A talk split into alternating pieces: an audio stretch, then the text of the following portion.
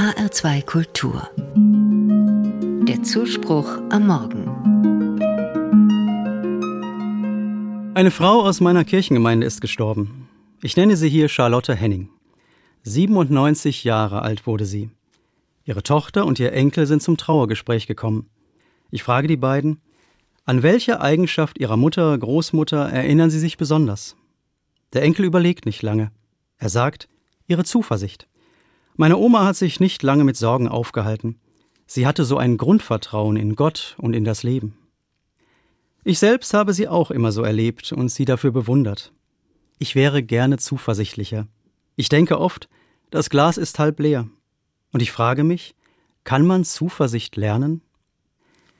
Einer, der sich intensiv mit dieser Frage befasst, ist der Psychologe Jens Korsen. Er rät seinen Klientinnen und Klienten, nehmen Sie am besten die Haltung ein, alles gehört zum Leben dazu, und ich habe mich entschlossen, daran teilzunehmen. Korsen meint, dann kann ich leichter den Lauf der Dinge bejahen. Wenn ich dankbar an das denke, was da ist und was mir das Leben schenkt, kann die Angst vor der Zukunft kleiner werden. Charlotte Henning hat in meinen Augen so gelebt. Sie hat wertgeschätzt, was da ist. Ihr Glaube an Gott hat ihr dabei geholfen. Auch als sie im hohen Alter fast vollständig erblindet ist. Ihr Enkel erzählt, ich habe sie mit meinen Kindern oft im Pflegeheim besucht. Sie konnte ihre Urenkel nicht mehr sehen. Das hat ihr wehgetan.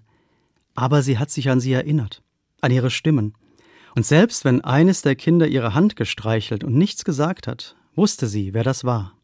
Oft hat sie gesagt, ich bin Gott dankbar, dass es euch gibt. Charlotte Henning hat sich an das Positive in ihrem Leben gehalten. Das hat ihr Kraft gegeben, auch für die Dürrezeiten im Leben. Diese Lebenshaltung ist nicht einfach, aber man kann sie trainieren. Dafür hat sich der Psychologe Jens Korsen eine Zuversichtsübung ausgedacht. Die geht so.